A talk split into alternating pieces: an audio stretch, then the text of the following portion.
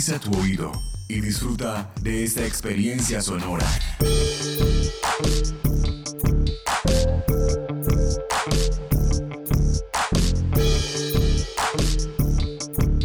Este es un podcast UN Radio.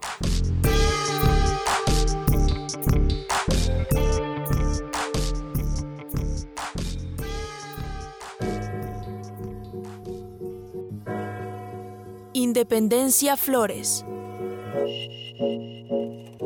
Fotografías sonoras del Bicentenario narradas por su protagonista.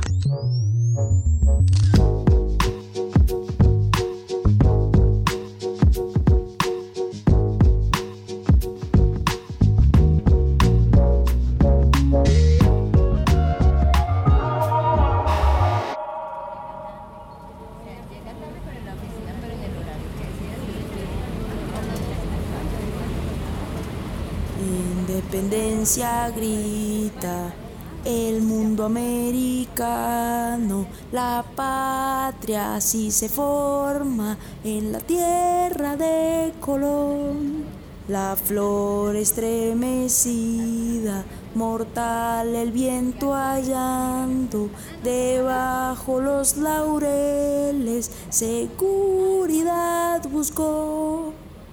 Uy, la gente me está mirando un poquito raro. ¿Será que no les gustó mi clásico de hoy, ayer y siempre? Bueno, también es que lo canté en desorden, pero una puede hacer su versión libre de la canción que le han dedicado. En fin, creo que ya llegué. Esta es mi estación.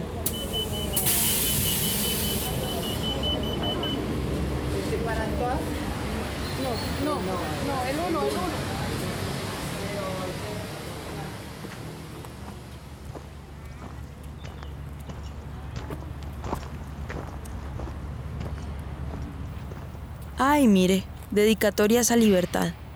Hay unas muy lindas y creativas. Otras parece que se quedaron en el tiempo. Pero bueno, en todas hay un poco de ella. Profesor José David, qué gusto verlo de nuevo. Me decidí a venir a visitarlo para moverme un poco. Yo ya conozco al profesor, como les conté, él es biógrafo mío hace rato en la Universidad Nacional, pero algunas y algunos de ustedes no le conocen, entonces pidámosle que se presente.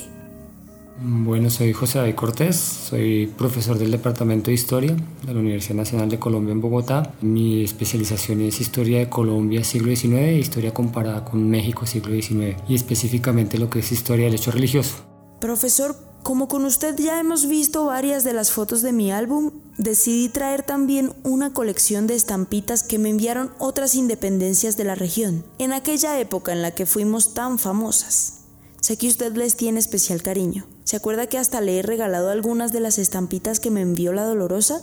Como le digo de cariño a la independencia mexicana.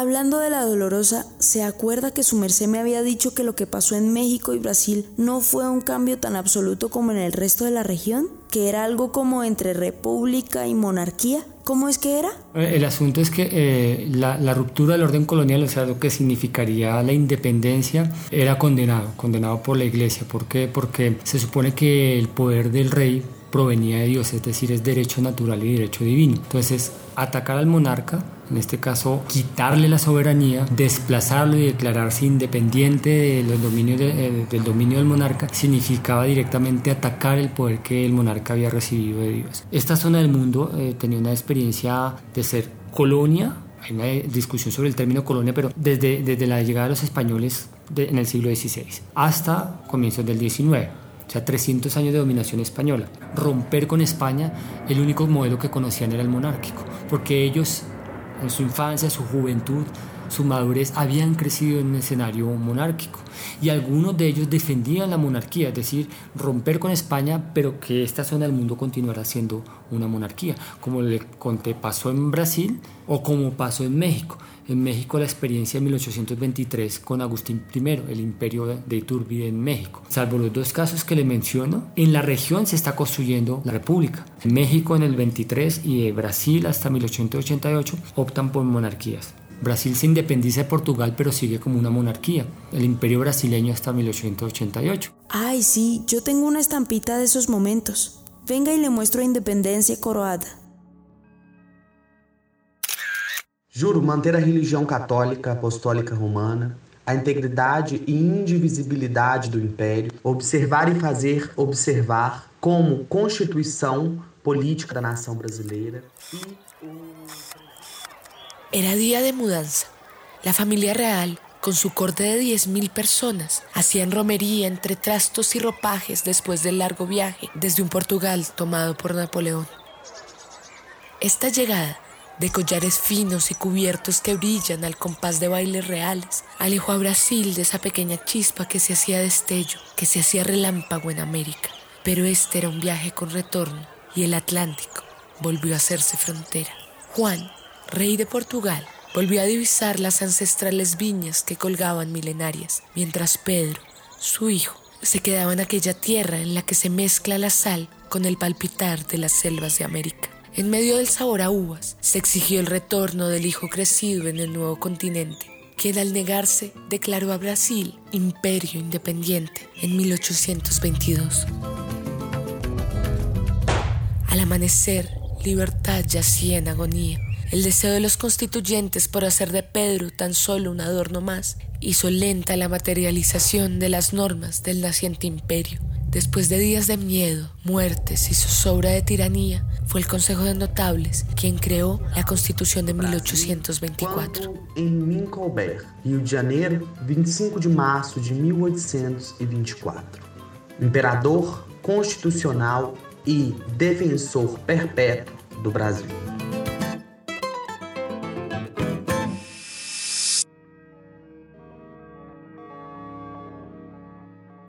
Entonces hubo otras regiones en las que sí desafiaron a las monarquías, ¿cierto? Que ahora las monarquías son como más adorno que poder, pero en esa época eran lo mandado. Y por Dios. Bueno, habíamos dicho que la república era algo exótico en ese momento. Occidente era mo- monarquía, monarquía para cualquier lugar donde se viera monarquía. Había muy pocas repúblicas en lo que hoy es la bota itálica. Estados Unidos era el, el- como el gran modelo, desde 1776 es el modelo republicano y la experiencia de la Revolución Francesa y lo que conllevó la república antes de- del Imperio de Napoleón. Ahí sí creo que la influencia de Estados Unidos, no de que Estados Unidos vendiera la idea de la república, sino de mirar el modelo y ver cómo estaba funcionando allá y ver cómo eso empata con la idea que se tiene en ese momento de democracia, es lo que hace que la gran mayoría defienda el sistema republicano. Uy, sí, Independencia Grey me enseñó mucho. Eso gringa y todo, pero me enseñó mucho con sus tesis y su federalismo. In Congress, July the 4th, 1776, the unanimous declaration of the 13 states of America. We, the people of the United States. Sonaba mar picado y olía pesca fresca. Parecía día de tormenta hasta que se estaba suficientemente cerca del puerto para ver y escuchar las cajas que golpeaban contra el oleaje y espantaban a los pocos peces curiosos que aún, con ojos saltones y pintas emulando al arco iris, intentaban descifrar qué era aquel sabor y olor que se infusionaba en la mar. Se hizo revuelta vestidos de Mohawk contra el acta del té en 1773 y la reprenda no se hizo esperar por parte del imperio que aún dominaba el mar del mundo.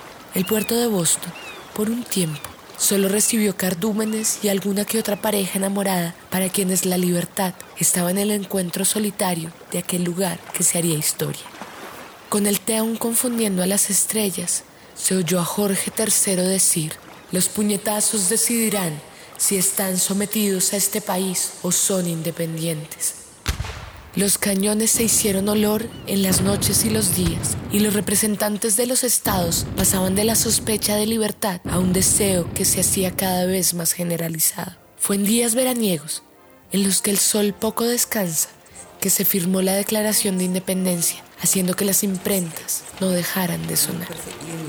Establish justice, ensure domestic tranquility, provide for the common defense, promote the general welfare, and secure the blessings of liberty to ourselves and our posterity. Do ordain and establish this Constitution for the United States of America.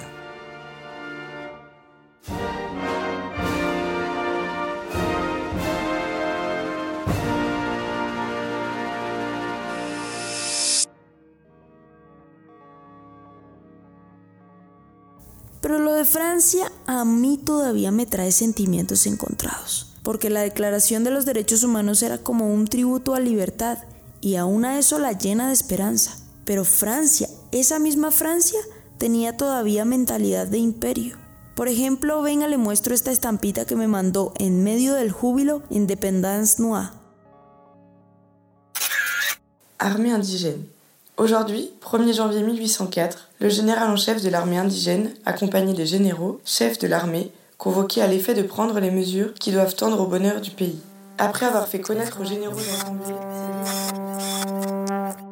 En esta isla, rodeada de turquesa transparente y vientos emocionales que se hacen huracán, aún se podía distinguir el sonido de Colón en 1492 y el escurrir de aquellas gotas en las que retumbaba el dios cristiano al bautizarla la española, dejando en silencio por al menos 350 años su nombre ancestral, Ayiti. Fue en esta isla, pedacito de tierra que desafía la mar, en la que los horrores de la esclavitud tiñeron cada pregunta de Pompeo Valentín. No han puesto a hombres y mujeres dentro de barriles tachonados con púas y los han hecho rodar por las laderas de las montañas hasta el abismo.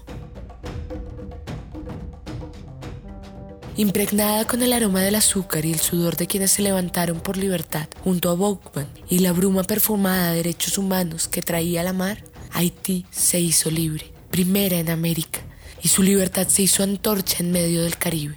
Como fantasma, el dolor se hizo oro. A cambio de ser soberana, tuvo que pagar a Francia algo así como 21 mil millones de dólares, haciendo que siglos de explotación quedaran tatuados en libertad. de vivre sous sa domination et de combattre jusqu'au dernier soupir pour l'indépendance. Les généraux, pénétrés de ces principes sacrés, après avoir donné d'une voix unanime leur adhésion au projet bien manifesté d'indépendance, ont tous juré à la postérité, à l'univers entier, de renoncer à jamais à la France et de mourir plutôt que de vivre sous sa domination.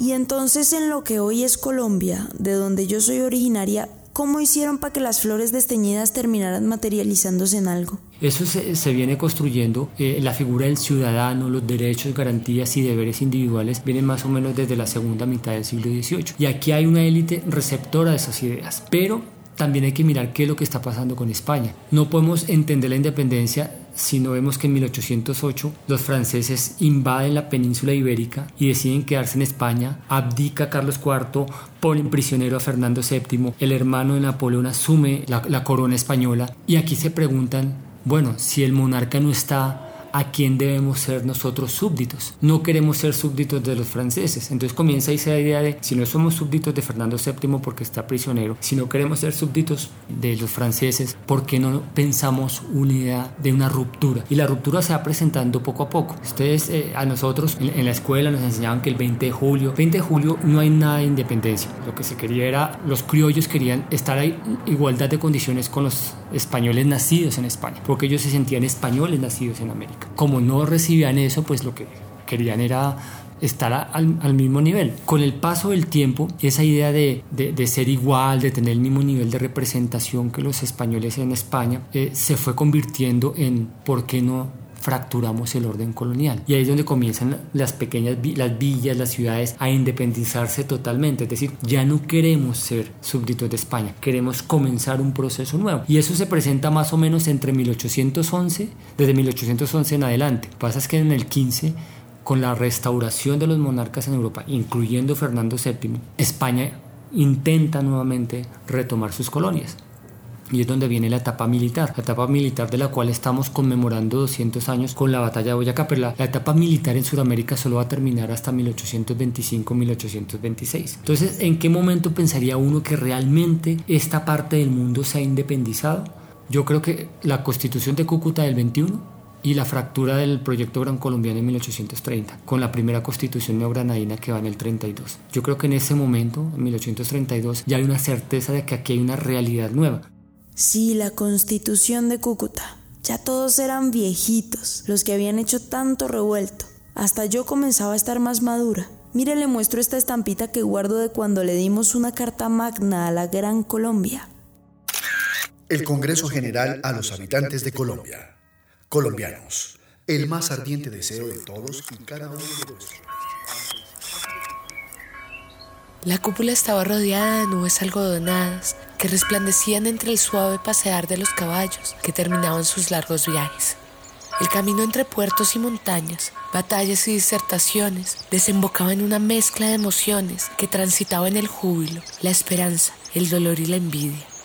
Todos sentires tan propios del principio de una política incipiente en libertad y una humanidad que aún tenía tantas tareas pendientes sobre el terzo rojo que engalanaba la iglesia parroquial de la Villa del Rosario de Cúcuta, siendo 30 de agosto de 1821, entre insignias militares y trajes de cola, Antonio Nariño, con sus ojos ya cansados y su pelo de finas hebras blanquecinas, entregaba, uno a uno, pluma y tinta para firmar aquel deseo compartido de patria. Alumbradas por colgantes luminarias, las únicas que firmamos aquel documento, con trazos curvilíneos, fuimos independencia y libertad. Aquellas rúbricas dictaminaban que el Congreso era guardián de la paz, el pueblo se hacía soberano, la renta y el saber y la hombría eran puertas para ser elegido, y la salvedad de nunca entregar el poder en únicas manos daban brisa de esperanza ante las disputas que continuarían durante todo el siglo XIX. Ha sido cumplir fielmente con los altos deberes que les habéis encargado y creen haber llenado tan sagradas funciones al presentaros la Constitución. Y a todas estas, ¿qué implicó convertirnos en república? Porque muy chévere mis días de gloria, pero ¿qué pasó al abrazar a libertad, al convivir con ella? ¿Cuáles eran sus facetas?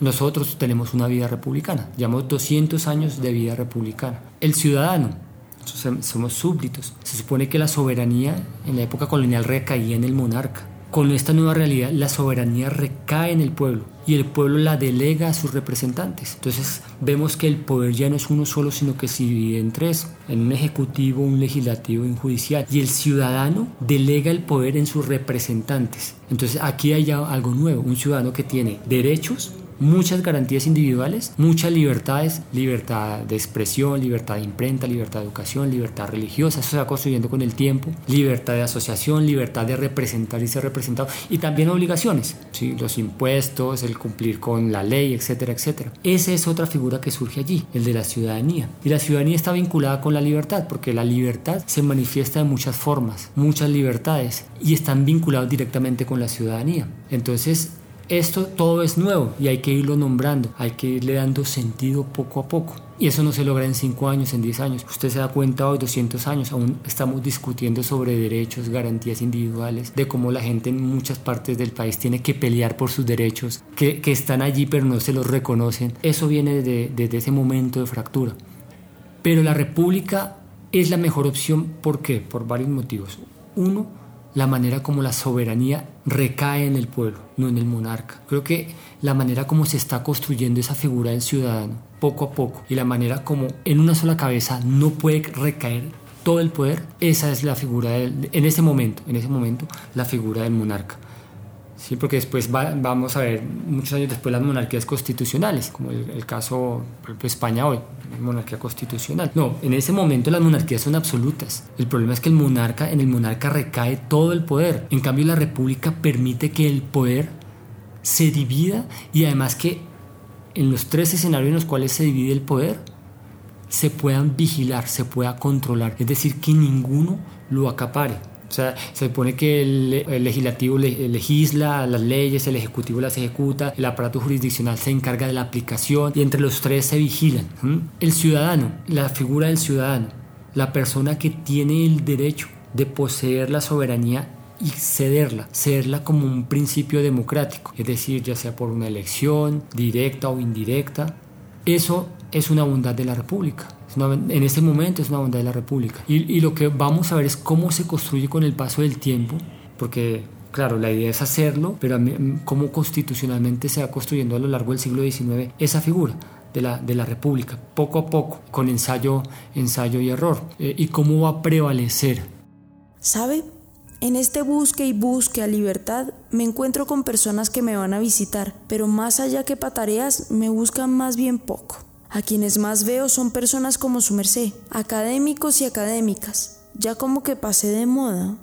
¿Su merced qué piensa sobre ese desinterés en mí?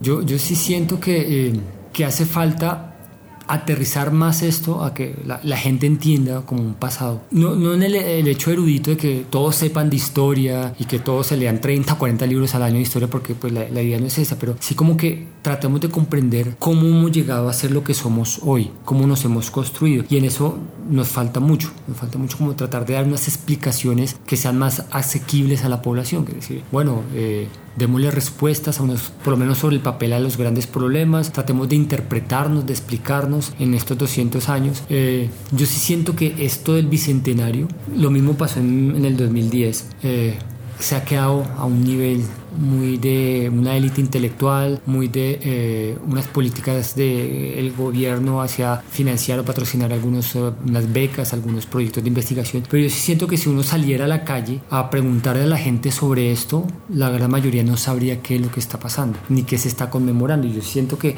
nos hace falta mucho trabajar el problema de la memoria. ¿sí? Eh, eso es algo que, que tenemos pendiente, trabajar un problema de la memoria, pero no entre nosotros, los que estamos metidos en el mundo académico, sino en la población en general. El problema de la memoria es tratar de entendernos, de dónde venimos, cómo, cómo nos hemos construido, por lo menos en estos últimos 200 años. Pues le voy a seguir el consejo. Me voy a ir a andareguear, a hablar con la gente sobre lo que saben de mí y hasta de pronto me den pistas de dónde anda ahora libertad. Pero antes voy a tomarme un jugo de lulo de esos que me saben a frescor de los antes, porque con este solazo de altiplano una se abochorna. Entonces, profesor, por este encuentro tan agradable, muchas gracias.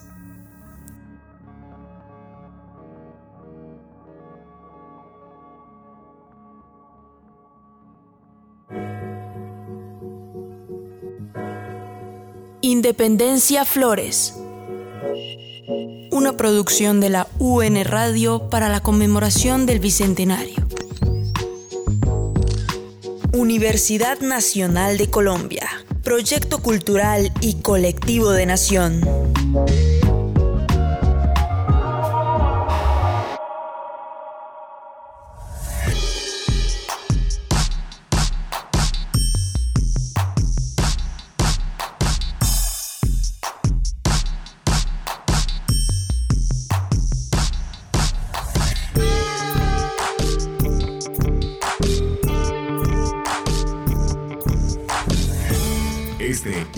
Podcast en nuestro sitio web unradio.unal.edu.co.